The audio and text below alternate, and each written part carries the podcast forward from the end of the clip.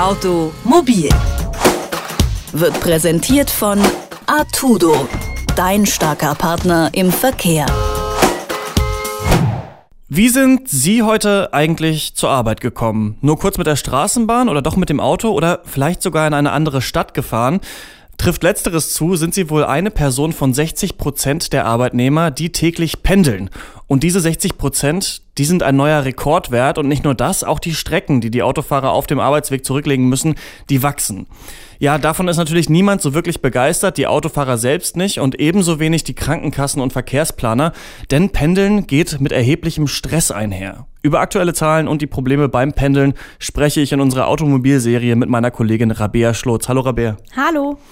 60 Prozent der deutschen Arbeitnehmer pendeln. Kannst du uns ein bisschen mehr über die Lage in der Rush Hour erzählen? Ja, gerne. Also man muss natürlich sagen, die 60 Prozent, das ist ein enormer Wert und diese Zahl ist auch stetig gewachsen in den letzten Jahren. Zum Vergleich, im Jahr 2000, also vor 17 Jahren, waren es noch 53 Prozent der Arbeitnehmer. Heute sind es schon 60 Prozent. Das heißt, wir haben eine Steigerung um fast 10 Prozentpunkte. Das ist natürlich schon sehr viel. Und selbst die äh, 53 Prozent vor 17 Jahren waren schon eine enorme Menge, immerhin mehr als die Hälfte. Das muss man halt schon mal visualisieren. Und zahlenmäßig liegt München vorne, da pendeln mehr als 300.000 Menschen täglich in die Stadt rein, nämlich 355.000 Menschen. Das heißt, allein dort platzt die Stadt ja schon aus allen Nähten, sowohl mhm. natürlich in den Wohnungen, was der Grund ist, warum so viele Leute überhaupt in die Stadt pendeln müssen. Die Mieten sind einfach viel zu hoch.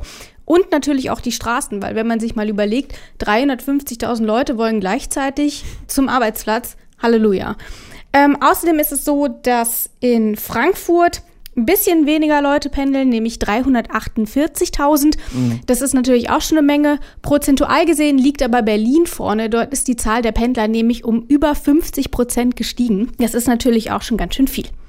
Jetzt heißt Pendeln ja wahrscheinlich nicht immer pendeln. Wie lange fährt man denn da so? Also im Schnitt dauert die Fahrt äh, 16,8 Kilometer. Mhm. Das ist natürlich erstmal keine Strecke, schon gar nicht, wenn man die mit dem Auto fährt, wird man nur wenige Minuten brauchen. Aber ich habe ja eben schon die Zahlen genannt, wie viele Autofahrer tatsächlich pendeln müssen. Und wenn die alle gleichzeitig auf die Straße strömen, dann kann man für diese Strecke natürlich schon mal erheblich länger brauchen, als man es bei freier Fahrt täte. Deswegen kann man schon damit schätzen, dass die meisten Autofahrer schon zwischen einer halben und sogar einer ganzen Stunde täglich zur Arbeit und natürlich auch wieder zurückfahren. Und welche Folgen haben die wachsenden Pendlerzahlen dann für den Verkehr? Also natürlich steigt erstmal die Verkehrsbelastung enorm an. Das geht natürlich zum einen mit einer steigenden ähm, Lärmbelästigung einher, aber natürlich auch mit einer steigenden Umweltbelastung. Also man muss sich nun mal die Feinstaubwerte in Stuttgart, aber auch in Berlin anschauen. Also beides große Städte, in denen sehr viele Menschen pendeln. Und dort schlagen ja permanent Experten Alarm, weil die Feinstaubwerte deutlich über den Grenzwerten liegen. Das hat natürlich auch damit zu tun, dass viele Leute mit dem Auto pendeln, anstatt beispielsweise auf ähm, öffentliche Verkehrsmittel umzusteigen. Gut, also hört sich äh, ganz schön stressig an, oder? Absolut. Und das zeigen auch Untersuchungen diverser Krankenkassen. Es ist nämlich so, dass ähm, Arbeitnehmer, die regelmäßig pendeln und dann natürlich auch über einen längeren Zeitraum, also über eine längere Strecke pendeln müssen, deutlich häufiger erkranken, sowohl physisch als auch psychisch. Das Problem ist nämlich zum einen, dass sie natürlich während der Fahrt einem enormen Stress ausgesetzt sind. Permanent stockender Verkehr, um einen rum sind sehr viele Autos, man muss auf sehr viel achten.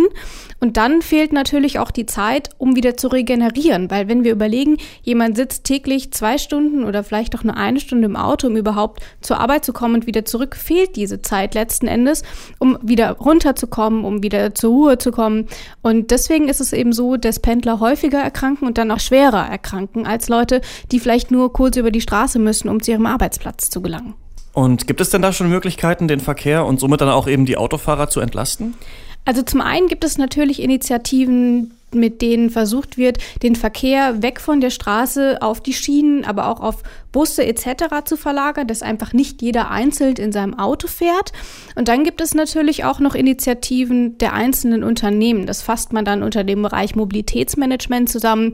Darunter fallen beispielsweise Subventionierungen von Jobtickets, aber auch Organisationsplattformen für Mitfahrgelegenheiten Dienstfahrräder, all sowas ähm, wird von Unternehmen mehr und mehr organisiert, um eben auch die Arbeitnehmer zu entlasten, weil wenn der Arbeitnehmer weniger gestresst am Arbeitsplatz ankommt, ist das natürlich auch für die Unternehmen vorteilhaft. Es gibt aber auch einige Initiativen, die vom Bund ausgehen. Denn gerade jetzt wurde bekannt, dass Fahrradautobahnen quasi mit ähm, weiteren 25 Millionen Euro bezuschusst werden sollen. Das heißt, es sind Wege, auf denen dann wirklich nur Fahrräder fahren. Das heißt, sie werden vom Verkehr weggenommen quasi. Es gibt weniger Belastung durch andere Verkehrsteilnehmer, hauptsächlich eben Autos. Und man kann natürlich dann auch schneller fahren, wird nicht permanent aufgehalten. Das ist natürlich zum einen gut für den Verkehr, aber auch für die eigene Gesundheit. Immer mehr Menschen müssen pendeln. Waren vor 17 Jahren nur 53 Prozent der Arbeitnehmer Pendler, ist die Zahl mittlerweile auf 60 Prozent geklettert. Welche Probleme das mit sich bringt, das hat Automobilredakteurin Rabea Schlotz erklärt. Dankeschön. Gerne. Automobil wird präsentiert von Artudo, dein starker Partner im Verkehr.